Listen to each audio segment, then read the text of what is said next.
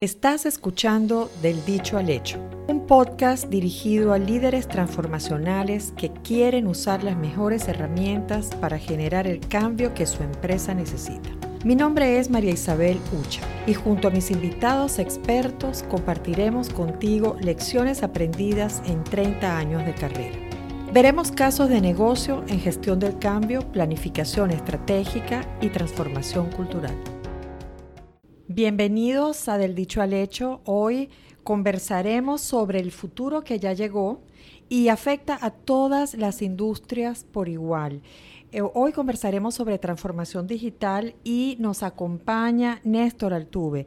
Néstor es director del Diplomado de Transformación Digital de IESA y recientemente estuvo en Monterrey Tech en México, capacitando en este tema a más de 40 docentes. Ha realizado transformaciones digitales, bueno, una de ellas muy profunda, muy larga y además manejando un cambio tridimensional muy complejo. Le damos la bienvenida, Néstor. Muchas gracias por aceptar la invitación y bienvenido a Del Dicho al Hecho. Bueno, muchas gracias. De verdad que muy contento de estar aquí conversando sobre este tema y algo sobre mí. Ok, muy, muy contento de, bueno, de, poder estar contigo y, poder eh, contar acerca de la transformación. Sin embargo, bueno, voy a contar algo de, mí, pues eh, soy apasionado del tema de, los negocios y la transformación, pues en la cual me he dedicado mucho y he, digamos, he profundizado y soy muy activo en el tema de, las redes y por allí, bueno, más adelante podemos comentar acerca de ella. Bueno, soy eh, esposo, padre de dos, este, ya profesionales, recientemente. Y bueno, trabajando fuerte, eh, creo que, es parte de lo que uno trata de hacer y creo que algo relevante para, para comentar, pues tratando de, de, incorporarnos en, en, en, esta, en, esta dinámica eh, de, Centroamérica, pues que, que vemos que hace mucha falta en, en todo el tema de, de, digitalización, bueno, en todos nuestros países en general. Qué bien. Mira, y, y, cuando hablamos de transformación digital, bueno, este es un proceso de cambio, ¿no? Eh, toda transformación y estamos en esta trilogía ahora de podcast sobre las transformaciones en las empresas. Y cada vez más se escucha sobre viene la transformación digital, vienen los robots, nos van a quitar el trabajo, van a automatizar eh, funciones, cómo va a cambiar esto la vida dentro de las empresas. Y, se ve como un movimiento, ¿no? movimiento de todas las empresas, primero eh, un movimiento muy sano para conocer mejor eh, de qué se trata. ¿De qué estamos hablando? ¿Cómo afecta a mi empresa? ¿Cómo puedo diferenciarme frente a mis clientes, eh, cambiando, mejorando la experiencia del cliente a través de la transformación digital. Y siendo el cliente solamente uno de los, de los grupos de interés dentro de una empresa, también tenemos que pensar en cómo le cambia la vida al colaborador, cómo hacemos nuestros procesos más ágiles, más rápidos, nuestra operación, cómo cambia nuestra operación, qué procesos transaccionales podemos reemplazar, podemos automatizar para eh, hacerlos mejores, para que el cliente tenga una mejor experiencia. Eh, ¿Cómo tú inicias estos, estas consultorías en transformación digital? ¿Por dónde empiezan, Néstor? ¿Por qué no nos compartes un poco? Bueno, básicamente yo creo que aquí hay, hay, varios elementos y parece mentira. Primero hay una cosa importante, la digitalización empezó hace mucho tiempo. ¿Ok?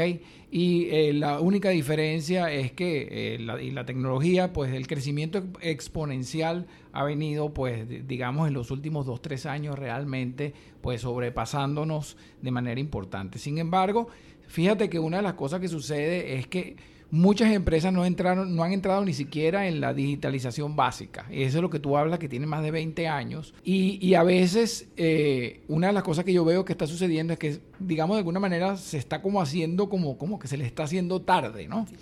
Se le está haciendo tarde, se están ahogando y entonces tienen que recuperar parte de lo que no han hecho y poder entrar en esa curva exponencial que uno profesor de la Universidad de la Singularidad dice que eh, nada más en los próximos en estos próximos 100 años vamos a tener 20 mil veces más de avance de información de lo que tuvimos anteriormente en, años. Entonces muchas empresas eh, y muchas organizaciones, digamos que ahorita están como reaccionando. Y es allí donde nosotros y donde yo pues particularmente en las actividades que realizo, pues eh, trato de enfocar en algo que me, he preocupado por, por, por llamar hospital digital, ¿ok? Que es un nombre muy particular, pero tiene que ver algo que yo lo asocio a dos cosas. Lo asocio a aquellos que no avanzaron en su proceso cuando lo tenían que avanzar, básicamente con cosas tan sencillas como tener un, un RP o como tener este, un CRM, ¿ok? Digamos sencilla, no es sencillo, pero porque ya podemos profundizar un poco de eso, pero... Eh, y ahora se consiguen con lo exponencial, con todo lo que estamos hablando, inteligencia artificial, como dijiste tú antes, robótica. Entonces, eh, ¿qué, qué, qué, significa esto? Pareciera que el, que el, pareciera no, estoy seguro que el año 2020 es un año de, de, digamos, de corte, de, de, de ruptura en esa necesidad que tienen todas las empresas de poder recoger lo anterior, y por eso es el nombre hospital, recojamos lo anterior, tenemos que recogerlo de manera muy rápida y ahí tiene que venir un tratamiento de shock, ¿ok? para poder actuar en base a eso. Y entonces encima, pues empezar a corregir y empezar a involucrar todas estas tecnologías que son más nuevas, pero que al final han venido a complementar todas aquellas que ya existían, inclusive tecnologías tan sencillas como la digitalización de documentos. Que ya tiene más de 20 años eh, y, que, y que realmente, ¿cuál ha sido el fracaso de, esta, de, esta de estas tecnologías o por qué muchas empresas no, la han, no han tenido, digamos, de alguna manera, eh, han sentido que han perdido el dinero? Bueno, básicamente es un problema de procesos y un problema de personas. Ok, conozco empresas, casualmente ayer estaba en una empresa donde estábamos conversando algunas y dijeron, es que nosotros nos sentimos muy frustrados porque abordamos un proceso de digitalización de documentos y fue un fracaso.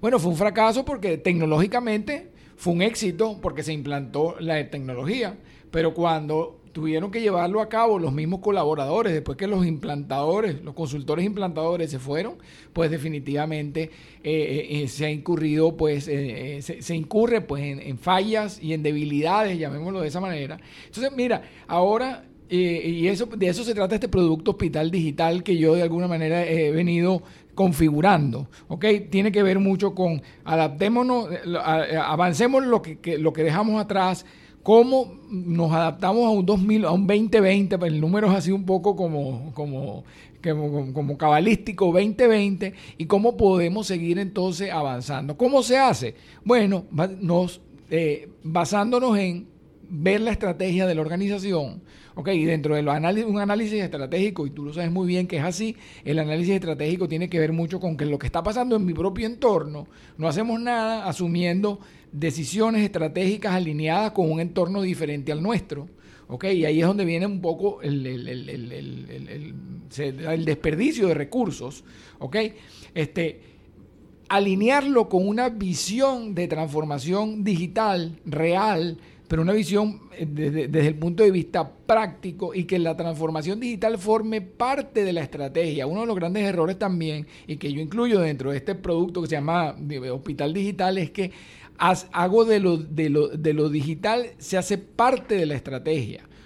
No, no es un ápice de la estrategia. Entonces, ¿por qué? Porque cuando se hace de esa forma se fracasa, porque la estrategia digital pertenece al departamento de tecnología. Y no es así. Y no es así. Sabemos que no es así. Y, me, gusta mucho ese enfoque que le estás dando, ¿no? Porque eh, mm, todas las empresas están pensando cómo me afecta esta transformación digital. No quiero quedarme atrás, eh, pero no estoy preparado para ese crecimiento exponencial, para todas estas tecnologías complejas que están llegando, el Internet de las Cosas, el Machine Learning, los robots, la inteligencia artificial. Y, pero ni siquiera tengo mis documentos digitalizados ni siquiera, eh, o sea, soy una empresa de papel, eh, no cuento con un CRM o, mi conocimiento ni siquiera es un conocimiento estructurado y no está en una intranet al acceso de la gente que lo va a necesitar. Entonces, vamos a lo básico primero. Me gusta el concepto que estás exponiendo del hospital digital porque permite recuperar el tiempo perdido, ¿no? Con un enfoque pragmático de mm, qué necesito, cómo puedo hacer mi negocio más eficiente, qué me he perdido durante los últimos 30 años, ¿verdad? Pongámonos al día, pongamos la empresa al día y de aquí en adelante vamos a ver qué puedo adoptar para hacer ese cambio en mi competitividad para que la experiencia de mi cliente, de mi colaborador, de todos los stakeholders mejore. Eh, no tiene mucho sentido dar el salto a tener un robot que nos sirva el café en la empresa si tenemos problemas de estrategia, tenemos problemas de liderazgo, tenemos problemas de estructura, tenemos, no llegamos a los números porque el personal está desmotivado, hay alta rotación de personal. O sea, tenemos problemas básicos que tenemos que abordar antes de pensar en una transformación digital. Entonces, tu enfoque entonces, como tú dices, ese hospital digital es un producto de consultoría donde tú eh, le das a esas empresas que están todavía en una fase, yo diría en la fase cero, ¿no? ponerse al día, recuperar el tiempo perdido y luego analizar esas, cómo les afecta esa eh, transformación digital. Y la transformación, la transformación digital, eh, pues afecta hasta la gestión del talento, ¿no? Eh, afecta la manera en que vamos a, manejar al personal dentro de las empresas, los sistemas. Em, se sabe que muchas funciones transaccionales van a ser automatizadas y eso mm, con toda seguridad va a eliminar puestos de trabajo en la, en las, en la base de la pirámide, las posiciones que sean eh, repetitivas y, automáticas. Pero va a liberar un espacio, va a requerir un liderazgo, un liderazgo con unas características mm, muy especiales y que tenemos también las empresas que estar preparando desde ya, porque ese, las eh, exigencias del liderazgo van a requerir que sea innovador, que tenemos que inventar, ese, ese futuro lo tenemos que inventar y lo tenemos que inventar entre todos, porque ya esta revolución eh, tecnológica no es como, como las antiguas eh, revoluciones industriales, ya esta revolución industrial es masiva, es democrática, o sea, cada vez que nosotros hacemos un clic, eso se transforma en data, es data que es procesada, es modelada y retroalimenta a esta tecnología y esto va creciendo, por eso el crecimiento es exponencial. Y además de ser democrática, ocurre con una velocidad mucho mayor que, las, que los cambios que se dieron en las antiguas revoluciones industriales. Y eso nos obliga a ir adaptando nuestros procesos más rápidamente. Y todo lo que estoy diciendo tiene que ver con gestión del cambio. La gestión del cambio tiene que ver con personas. Nosotros hemos escuchamos recientemente el líder digital, el líder digital, y, y estaría mal si lo interpretamos como un líder que maneja la tecnología digital. O sea, los líderes van a liderar siempre personas. El liderazgo siempre va a tener que ver con personas, no va a tener que ver con máquinas. Porque si una persona va a manejar una máquina, bueno, esa persona va a ser un operador de una máquina, no va a ser un líder. Va a ser un técnico que va a saber manejar una máquina, un robot, o va a ser un programador. Los líderes siempre van a tener que manejar las personas y eso va a hacer que las eh, competencias de los líderes para esta nueva revolución industrial tienen que estar más basados en, el ser humano, en comprender al ser humano, sus necesidades, sus motivaciones. Y, eso nos cambia completamente lo que deberíamos estar haciendo ahora en materia de liderazgo. ¿Cómo tú ves que, que esta transformación digital nos va a cambiar todos los demás aspectos del, quehacer diario de la empresa. Sí, bueno, definitivamente una de las cosas eh, eh, interesantes porque podemos hablar que todavía no hemos llegado a, un a procesos de transformación digital, estamos en una transición digital. Y en estos días escuchaba un autor que decía que solo pasaremos de una transición a una transformación en el momento que los millennials se hagan cargo de las organizaciones. Entonces, no, es un poco duro el comentario, pero tiene que ver un poco con lo que estás diciendo, ¿no? Eh, tiene que ver por, por qué quizás este autor dice eso. Él dice eso porque tiene que ver con ese cambio, el, como, como dentro del millennial y el centennial, es natural lo, digital, su actuación como humano está alineada con un liderazgo digital. No sé si, me explico, ¿no? en ese sentido. Pero definitivamente yo creo que la transformación y la transición digital o la transformación va de personas. ¿ok? Yo lo, yo lo defino así. No, hace, no, no, no haces nada. Es preferible tener un proceso automatizado, pero la gente bien entrenada, ¿ok? Y adaptada y sensibilizada alrededor de ese cambio, que este, tener la más alta tecnología y que tengas tú, por ejemplo, problemas de, atención al cliente, como conversábamos un momento antes de entrar aquí eh, con, una, institución bancaria eh, eh, de, la, localidad. Entonces, mira, definitivamente los temas de liderazgo, cuando tú empiezas a avanzar este proceso, este proceso nos va a someter a una prueba bien importante, que es el tema de, del líder, de las, sobre todo los líderes de, alto nivel. Y tiene que ver mucho con, lo que está pasando en las grandes organizaciones.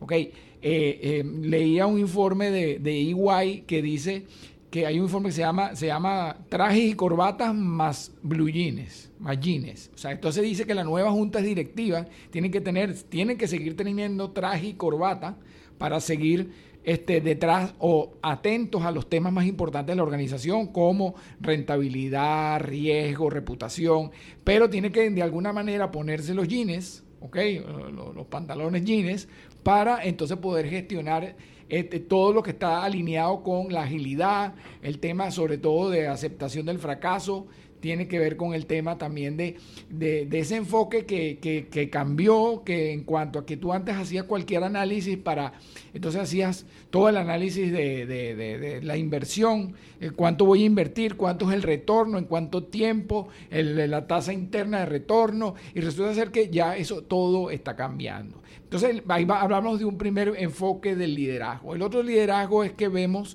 que yo veo, es que pocas empresas y quizás por ahí hemos visto algunos fracasos, inclusive de transnacionales, donde el líder principal de la organización, digamos, el que debería dar el ejemplo, delega lo que tiene que ver una necesidad de, digamos, de un ADN en la nueva organización. ¿Ok? Entonces vemos muchos CEO que han delegado en departamentos de tecnología, ¿ok? Y no termina siendo sino meter más tecnología en la empresa, pero después vas a terminar, eh, eso va a terminar en un fracaso. Porque, y entonces eso tiene que ver, de, tiene que venir, tiene que venir desde arriba hacia abajo. Así y ahí es donde aparece un famoso rol, tiene muchos nombres, pero hay un rol muy famoso que, que, apareció por ahí y todavía se mantiene, que pues, los norteamericanos lo mantienen en muchas de sus empresas, que es el de Chief Digital Officer, ¿no? Pero resulta ser que el Chief Digital Officer es lo más parecido a un CEO. Al final es la persona que tiene que estar encargada de lo que está revolucionando los negocios. Ay, ¿quién es ese? Tiene que ser el líder natural de las empresas. Pero sin embargo, yo voy más allá. Ahí, ahí es donde viene quizás que te va a gustar el cambio del concepto del liderazgo. Y, te voy a contar eso con una anécdota. Cuando nosotros estábamos eh, planteando en una de las empresas donde yo trabajé, que fui líder de un proyecto de transformación digital, se nosotros hacíamos como, como sesiones de sensibilización de las tecnologías. Y en una de esas, pues la gerente de recursos humanos me dice, vamos a hacer una sensibilización en el uso de móviles era una empresa de medios, entonces se decía que el uso de móviles era clave y hoy en día, pues lo vemos, eso fue hace unos 3, 4 años, pero hoy en día vemos que el, que el móvil sigue siendo. Entonces me dice, bueno, mira, vamos a invitar a los supervisores y gerentes para de alguna forma hablar de su acercamiento con, con los móviles y, y, que nos cuenten sus experiencias para que todos podamos formarnos una opinión. Entonces yo le digo, mira, ahí faltan unas personas, ¿ok?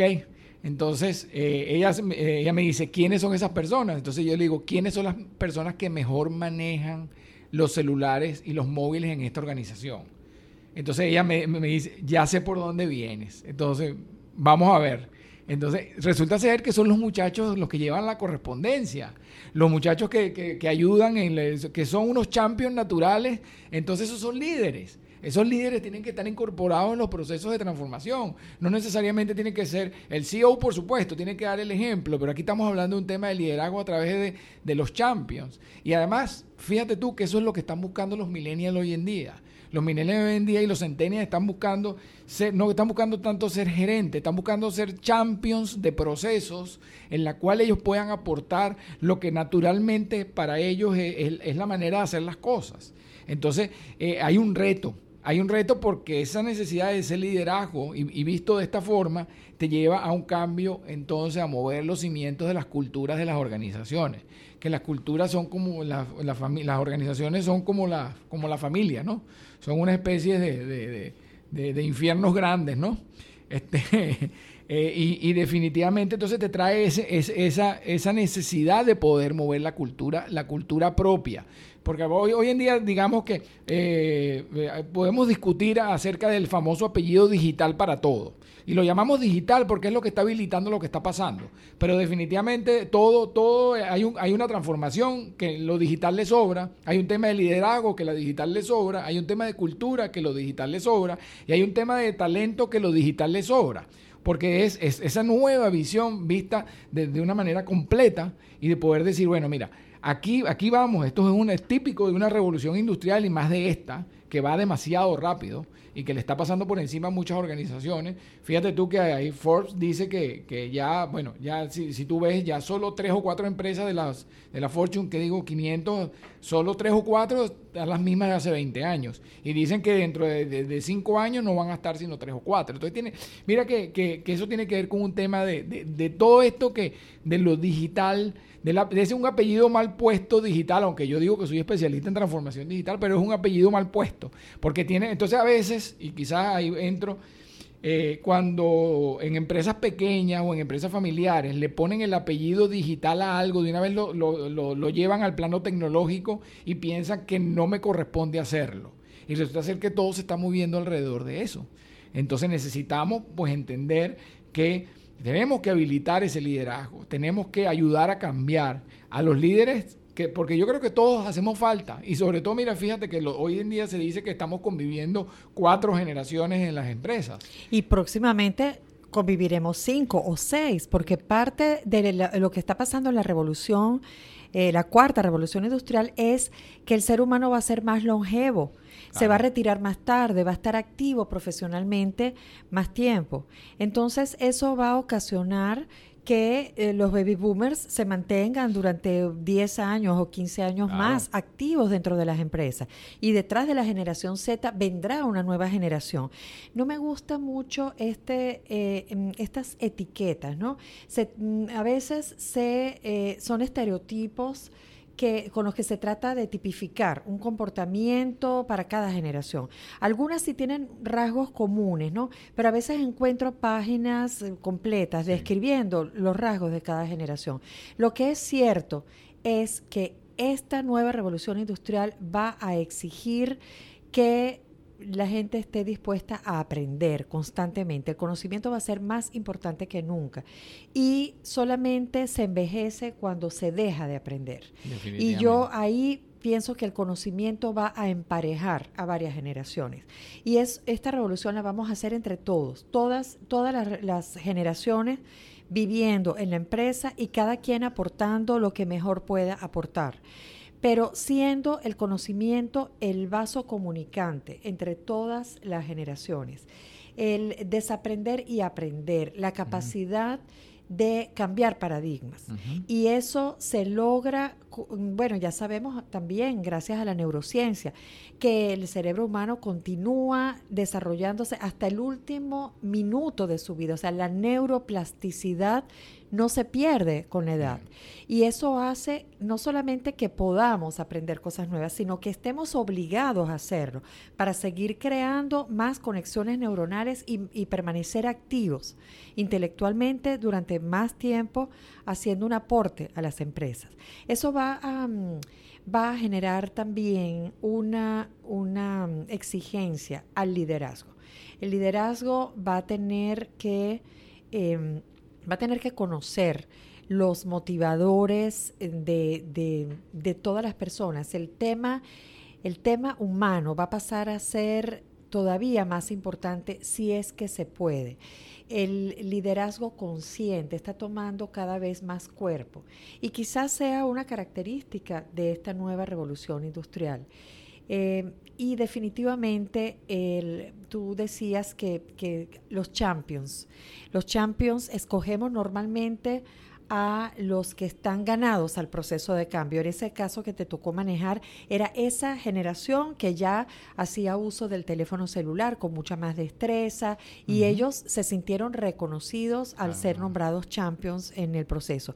Pero sin el compromiso de la alta dirección, sabemos que no hay un proceso de cambio que pueda manejarse. A mí me llamó mucho la atención cuando comentábamos, eh, tú nos comentabas que en esa eh, transformación que te tocó liderar, que fue por una parte digital, por otra parte una transformación organizacional típica y al mismo tiempo tenías algo como tres eh, procesos de cambio en, un solo plano temporal.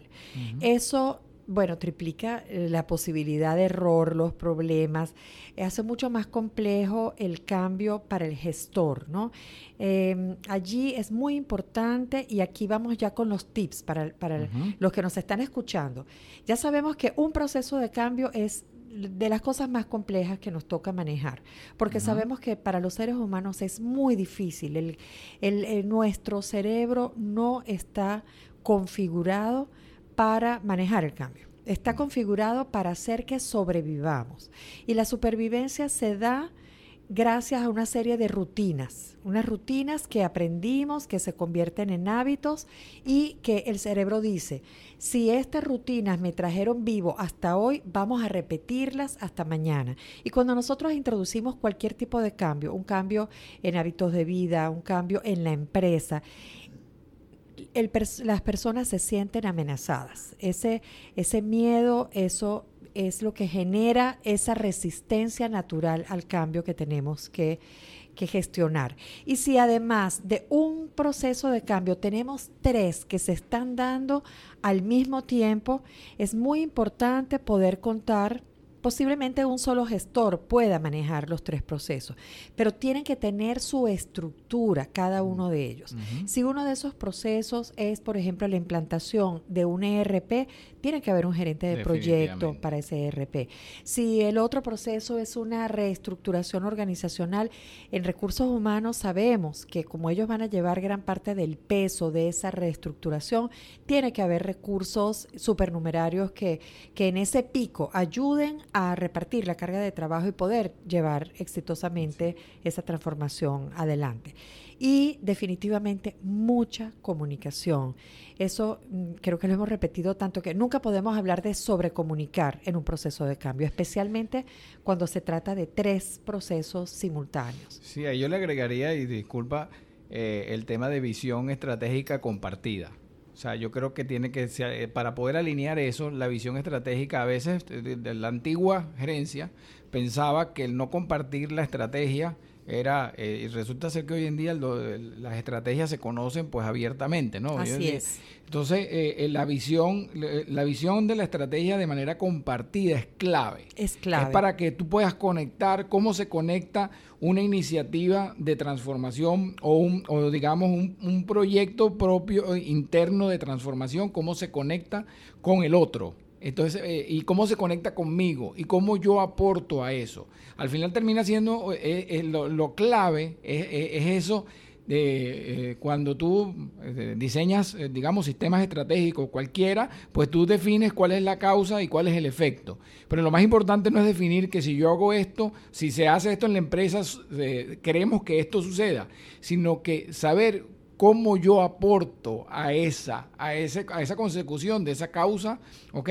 Y sobre todo la consecución del efecto. Entonces, eh, también esa, esa visión de, ya, ya, una, e, ese celo de, de, no entregar información.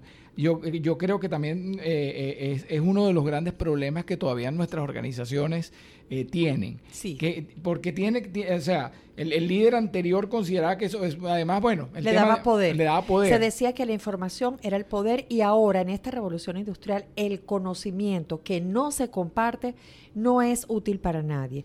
Dijiste algo muy importante y con eso quiero concluir y es la visión estratégica compartida. Sabemos que es un elemento muy importante en todo proceso de cambio y lo es también para la transformación digital. El líder debe ser capaz de poder comunicar esa visión, compartirla con todo el equipo y sobre todo conectar con la emoción, con la emoción de cada uno de los miembros de su equipo para poder ganar sus voluntades hacia este proceso para que sea exitoso. Exactamente. Néstor, te agradezco mucho, me gustó mucho conversar de este tema contigo y este es un tema que va a dar para otras conversaciones, así que con toda seguridad vamos a estar conversando de nuevo sobre transformación. Te contaré del hospital digital como te deseo mucho éxito con tu hospital digital y cuenta conmigo para ayudarte en eso. Y a todos los que nos están escuchando, si están en un proceso de transformación y piensan que te puedo ayudar, yo estoy disponible en mi página web, me puedes contactar y con mucho gusto te ayudaré a pasar del dicho al hecho.